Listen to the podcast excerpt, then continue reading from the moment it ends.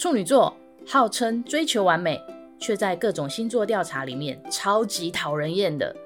关于处女座的江湖传闻都是真的吗？如果是真的，又怎么了吗？让我们不负责任地拆解处女座这种生物。愿你从节目中更了解处女座，或者更彻底不爽处女座。Hello，大家好，我是 Swatch。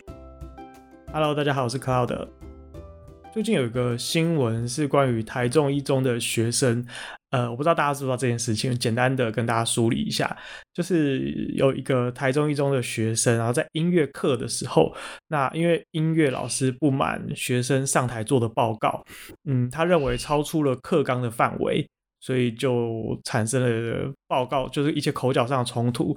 那学生是觉得说超出范围这件事情，老师也没有事前说不可以超出范围，或者是有什么样的不妥，他觉得自己准备的很辛苦。那老师第一个干嘛这么凶的去讲这件事情？第二个就是为什么不让他继续报告？所以就被同学录下来，然后发表在网络上面，让大家。注意到这个老师在处理这件事情的时候，情绪非常的失控，然后后来就引发了一些嗯，你说那个同学直接课堂上录音哦，录音他们的对话过程，用手机，对，直接用手机录下来。嗯，那老师也有说，就是说不让不可以录录音，然后学生就说为什么我不可以录？我可以录。然后所以有些嗯，有些学生有些人固然会觉得学生讲话有一点冲。但是也有蛮多人觉得学生讲话也没错，他只是可能口气不好，但是他也是据理力争这样子。嗯，嗯，后来就有很多，就是因为毕竟是台中一中的老师，也是一个很资深的老师，所以很多的以前的。学长姐们就会留言说，他也被他教过，觉得他真的情绪有问题，呃，比较就是暴躁，或者是会有情绪失控的状况，所以就很多人觉得他其实是不适任的。那这件事后来就反正就呃也有一些回想。那我觉得最有趣的是，很多人就借这个话题想到了很多自己以前在求学时候遇过的。一些老师，呃，有些老师对他有好的影响，有些老师对他有坏的影响。那当然，我看到很多都是坏的影响啦。毕竟有时候坏的大家会记得比较久，也会比较会容易说出来这样子。所以今天这一集我们将想就是来分享一下自己生命中求学过程中遇过的一些呃老师给你什么样的印象深刻的事情。说起你自己有什么样印象深刻的老师吗？无论好的坏的。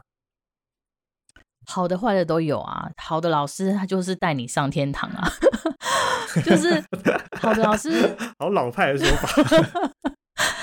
对我来说，好的老师他他传授的不一定是他的知识，反而是他的理念。譬如说有，我我记得我我以前念补习班的时候，有一个老师，然后那个老师就是，哎，不知道补习班老师是不是都是那种。不走那种不走正统路线的，因为我遇到了两个两个，我对我来说影响还蛮大的了。补习班老师，他们都是属于那种，当然他们是在教书，然后也告诉你说要好好读书，可是他们却一直在告诉你说，你现在读书，但是你并不是为了要走正统的路线，他反而会中间一直鼓励你说，你要有自己的想法，你要想要干嘛就干嘛。然后譬如说我我是念专科。但是我当时念专科，一部分我在高中和专科之间犹豫，但是他当时就是跟我说，哎，专科其实你可以多做点什么，什么什么什么什么之类。他告诉我了一些说，如果你要念专科的好处是什么。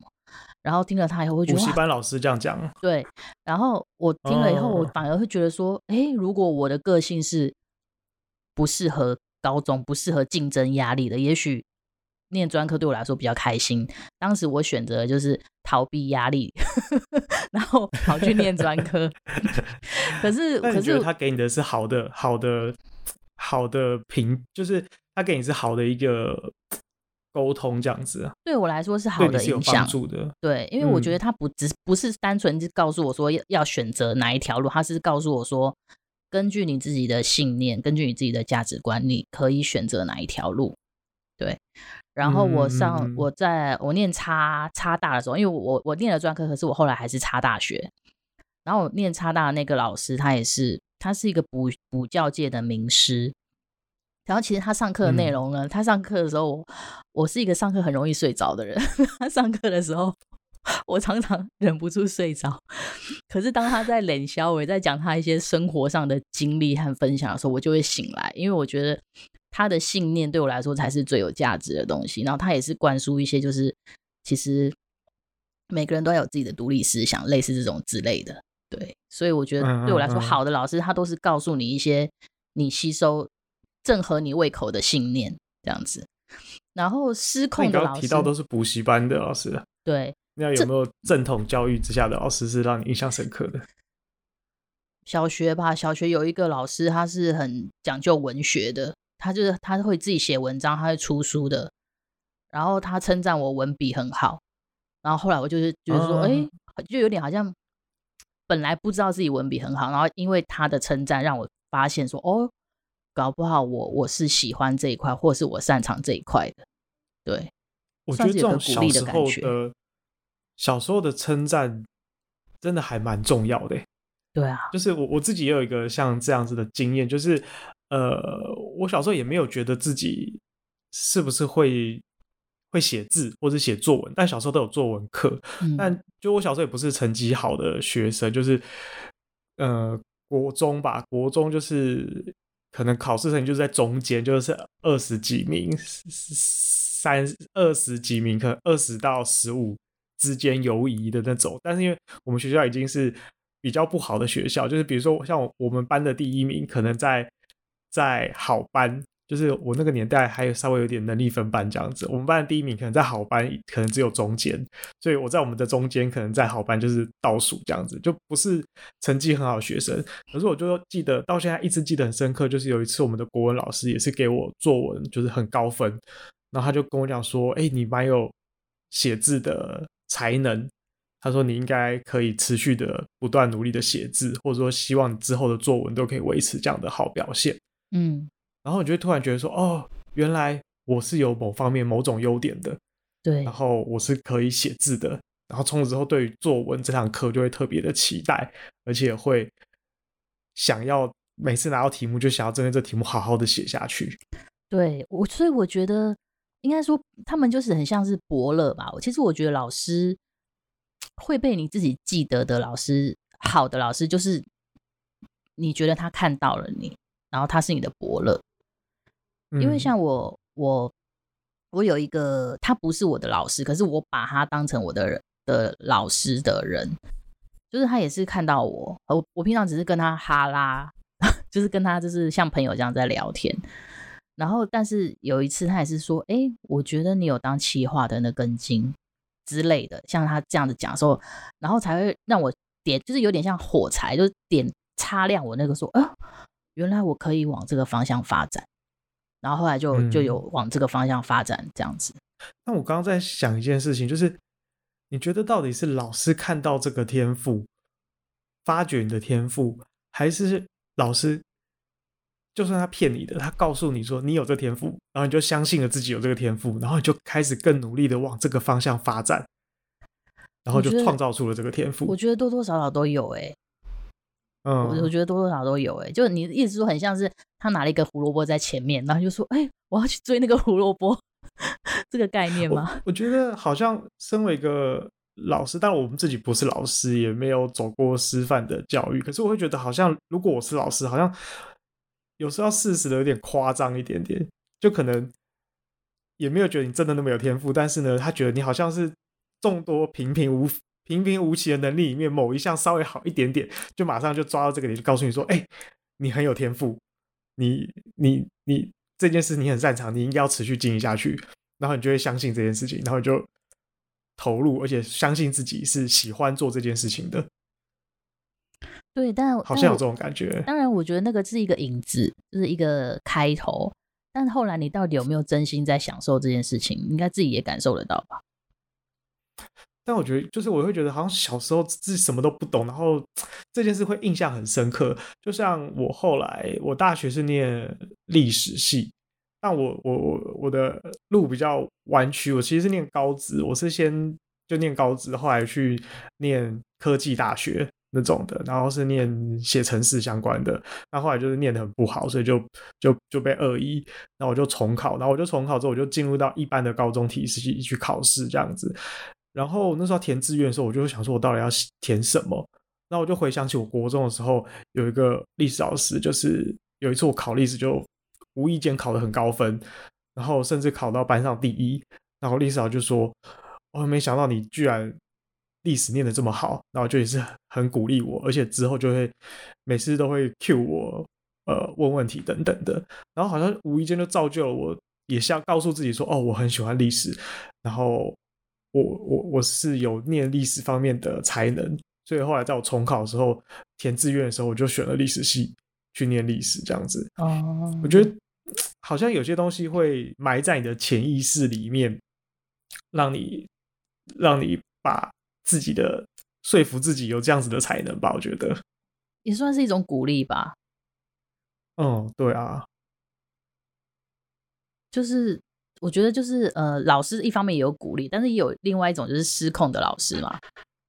嗯，我印象很深刻，是我国中有一个数学老师，他他教学内容就是大家有时候常常都会觉得说他不知道他在教什么。然后，而且因为因为老师哪一个老师怎么样，大家都是各班级之间的都会口耳相传嘛。反正那个老师，我们大家都说他是不是有神经病，就是会觉得说他可能精神有一点点疑问，有一点问题。然后他上课的内容就是大家除了都听不懂之外呢，然后他就是感觉他是随着心情点人起来打。我举一个实际的例子啊，我举一个实际的例子，就是有一次在上课的时候呢，那个呃有一题有一题被叫上去的女学生她不会回答，然后她就被老师打了，然后打了以后女学生回到座位就开始就开始流默默流眼泪，然后那个 A 同学男同学他就他就在旁边开玩笑，他就开始唱歌，把口昂昂心惊叮当，然后就就那附近的人都在笑，结果呢？结果呢，他就他，然后他就被老师就被那个数学老师叫起来，就开始打，就打他。然后后来打完以后，嗯、那个男生就越想越不开心，他就直接背着书包说：“你赶紧背，就走出门，走出去了，走出走出那个教室。嗯”然后呢，有一位 B 同学呢，他只是他本来是在后面睡觉，然后他突然看到哎，他的兄弟走出去了，然后他就只是喊了一句：“哎，叉叉蛋瓦”，然后他就跟着他出去了。结果呢？后来呢？嗯、这这两个同学被数学老师记过，然后那个 A 同学呢被记小过，B 同学被记大过。为什么？没不知道。跟着出去的被记大过。对，诸如此类的。然后我就觉得说，这个老师很奇怪。他会不会觉得说，就是敢造反？第一个敢造反的人就是。虽然就是有错，但是呢，你已经第二个就是还跟着一起的人，就是明明就看到苗头不对，你居然还敢附和，所以要记大过。我不知道你为什么要帮他讲话，可是可是我们就是当时就觉得说这老师怪怪的，然后教学内容也都是，就是真的觉得他好像，我觉得可能是大家心里自然就会评断说这个人是不是不适合当老师。当他大家对觉得说他不适合当老师的时候，嗯、其实心里就已经会。坦白说，就是会先不尊重他了。嗯，对，我觉得，因为像台中一中那个事件，就是老师长都会觉得说学生很不尊重他，甚至会觉得无有意无意的在嘲讽他，甚至取他取绰号，嗯、然后就会特别的生气这样子。那我觉得，哎，高中生不就是那么中二吗？啊、不是他特别对老师不好取绰号，他平常也一样会一样会为同学取绰号啊。对啊，高中谁不帮人家取绰号啊？对啊，国中、高中的的话 就是臭男生、臭女生。对啊，很常这样的。不过我自己，我我自己比较印象深刻的，反而是小学的时候，因为我觉得国高中自己可能本身都已经比较有一些判断能力。然后，如果是不好的老师，你大概也会觉得那是他的问题，不是我的问题。所以，我到现在还印象很深刻，是小学的时候有一件事情。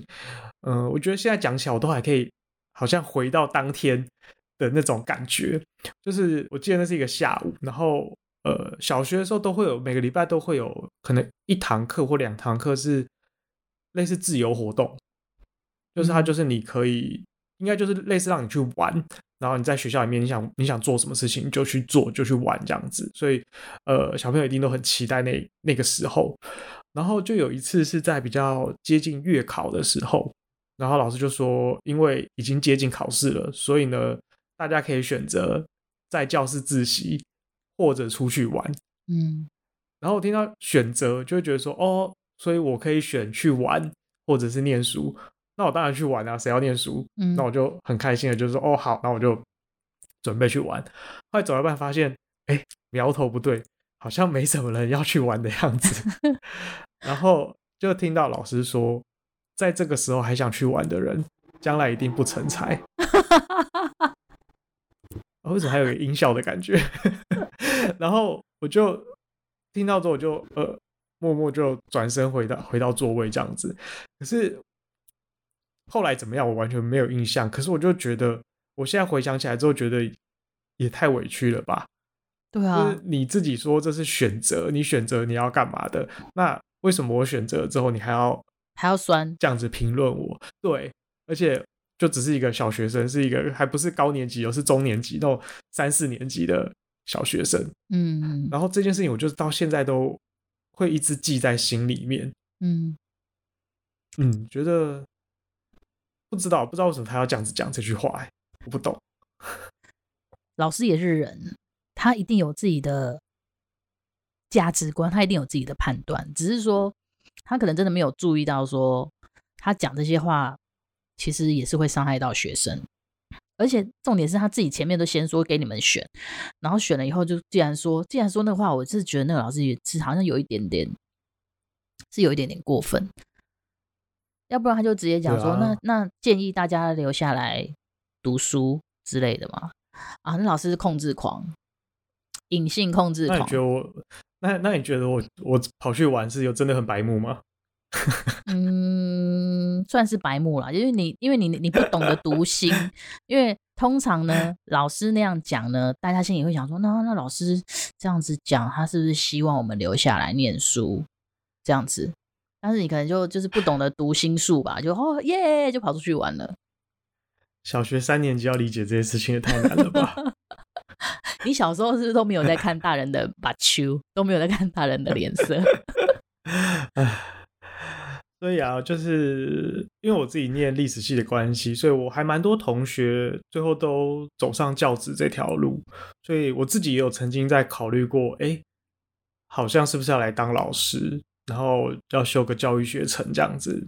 其实对老师当老师这件事情也会有一点有点憧憬吧，就觉得。既然念这样科系，当老师好像是一个蛮好的选择。可是我最后就会觉得，想一想之后，觉得当老师好像是一个会影响一个人一辈子的事情。会啊，这个压力真的蛮大的。真的，你当的好不好，你对他说了什么，可能就会影响这个人未来的一辈子。嗯，所以我想一想，就觉得哦，这个压力好大哦，还是不要当老师好了。我觉得我去当个上班族，上班偷懒。做错事也不会害到什么人，这样子还是比较好吧。老师有一个教育责任在吧？对啊，我觉得那是很沉重的。我觉得如果真的没有那个热情，没有那个热忱，忍受不了那种压力的话，还是不要当老师好了。哎、欸，我我突然想到，我小学的时候有一个类似你那样子的，你类似你刚刚那个老师，就是我我小时候，因为我从小就不是瘦子，就是不是。没有到很胖，可是就是一般。我小时候是一般，不是瘦的，可是我的脸是圆的。嗯嗯嗯嗯。然后有一次，有一次，但是我很常流鼻血，我可能不知道那时候体质怎么样，因为很常流鼻血。然后有一次，我就是在学校刚好跟一个男同学相撞，然后他他的头就是撞到我的鼻子，那我那时候就开始狂流鼻血，然后流流流流到，然后老师进来看到，然后老师就说他，然后大家就说。老师，擦擦擦，流鼻血了。然后老师一看到我，就直接说：“哦，他太胖了啦。”然后，然后旁边同学就说：“没有啊，他刚刚被撞到，什么什么之类。”然后我那时候就心里想说：“老师，你干嘛这样讲我？而且我当时根本就不胖，跟现在比起来，我当时可是瘦子呢。”可是我当时我觉得我内心是有受伤的，因为我觉得，哎、欸，嗯嗯嗯，我我根本就不是因为，我根本就是因为意外而流鼻血。你怎么看到我流鼻血就说我太胖？我真的就觉得有点尴尬。就是我们知道现在有很多老师其实也很辛苦、很委屈，甚至小孩又很不受教。然后我觉得也不是要怪他们，或是说对他们要求很多。我我只能对自己说，就是我觉得好像。没有这么有耐心的人，真的不要当老师，可能真的很辛苦，对，然后会不小心脱口而出一些真心话。也许他是真心话，觉得就是个胖子，然后可是 他看到我第一眼就觉得我是个胖子，还撞到人这样，对，就是。可是这些话说出来，可能真的会蛮伤人。他们就就是他不能像我们当一般人，就是讲话很贱，然后随便讲别人坏话也不会怎样。他们。毕竟身边都是那些小朋友，他可能真的不会理解这么多，然后这些事情他们就会记在心里，记一辈子。嗯，唉，真的很难呢。那你以前有没有遇过老师哭的？好像有印象，类似那种女老师，可能英文老师，但我忘记是什么事情，可能也是大家就太太吵闹吧，这样子，然后就就就就被气哭这样子。有有有，好像有这么一回事。哎、欸，我我以前也是遇到我们班级也是一个英文老师，他好像是新老师，他第一年就分发到我们学校，然后教我们班。但我们班呢，因为当时是常态分班，所以分完之后，其实一开始是不知道说这些人被分在一起，但是刚好我们班上就有一群，刚好几个都很爱玩。所以班上就是就是很吵啊，然后常常就是不不受教啊，什么什么，真的，然后就遇到新老师，新老师常常有很多热血嘛，热血和激情，然后遇到一群不受控的学生，真的有把他弄哭好几次诶，然后有一次还他就是上课上一上，他跑回他跑回那个教室办公室哭，然后我们班的人就班长就是号召大家去集体去外外面跟老师说对不起。嗯嗯嗯，对。那时候其实我觉得学校老师好像也蛮需要心理咨商师的。需要，我觉得需要。就是我觉得他们可能还是需要有一堂课嘛，或者是学校应该提供一些辅导，嗯，就是让他们受委屈的时候有一个地方可以发泄出来，不是说那种就是骂人的发泄，而是。可能是告诉你、安慰你说，学生们就是这个样子，不要把这些事情太往心里放，或者是怎么样可以排解掉这些压力等等的。对，不然这可能也是一种职业伤害。对，而且而且我发现，其实我印象中很多男老师，就可能因为我们班比较皮，就是很多男老师都是直接跟学生打架，没有到打架啦，他可能就直接呼学生巴掌。然后那种也是会被，嗯、就是也是出事，就是哦，EQ 控管好像，但是但是大家就觉得说这老师 EQ 控管不好哎，干嘛跟学生、啊、跟学生吵架之余还呼他巴掌？感觉男老不止，因为女老师比较会不小心会哭，然后男老师就不小心会动怒，觉得好像都是因为压力太大的关系。我觉得今天这集聊老师啊，也无意间不小心暴露了一些自己的年龄，像你刚刚提到的专科，我不知道。现在大家还知不知道，就是有一种有一种学制叫五专，现在应该还有啦，但是可能很少人选择念五专了。对，那个叫专科，就是你国中毕业，有有有，你国中毕业去念专科，念五年出来就是大专生。它可能跟大学有点不太一样，但是呃，学位是接近的，那应该叫副学士。嗯，对，但是跟学士是有点不一样的。然后刚刚还有提到一个，就是常态分班跟能力分班。嗯，没错，就是在我们那个时代呢。还有常态分班跟能力分班，能力分班就是学业成绩好的的学生会被分在同一班，然后比较差的就依次分下来这样子。所以记得那时候可能会有，比如说呃，比如说一年一班就是成绩最好的，然后一年二班、三班、四班就是依次这样子排下来。嗯、对、嗯、我记得我那时候念十四班吧。哎、欸，可是我那时候已经是常态了哎啊，可能是学学区、哦、每间学校选的不一样。好像有听说，就是理论上没有，可是实际上都会偷偷的排哦，就是不是真的能力分班，但是会偷偷的排，所以就会知道越后面的班就是其实就是成绩比较差的班这样子。嗯嗯，阳奉阴 违啊，这个学校制度。啊，今天就聊到这里，希望大家都可以遇到好老师，或者是如果有听众是老师的话呢，也很辛苦，感谢你们。那也如果有什么压力的话呢，请多多包涵喽。拜拜，无能为力，拜拜，拜拜。为什么要多多包涵？为什么要请老师多多包涵？多多包涵，就是这些不受教的学生们。哦，好好好。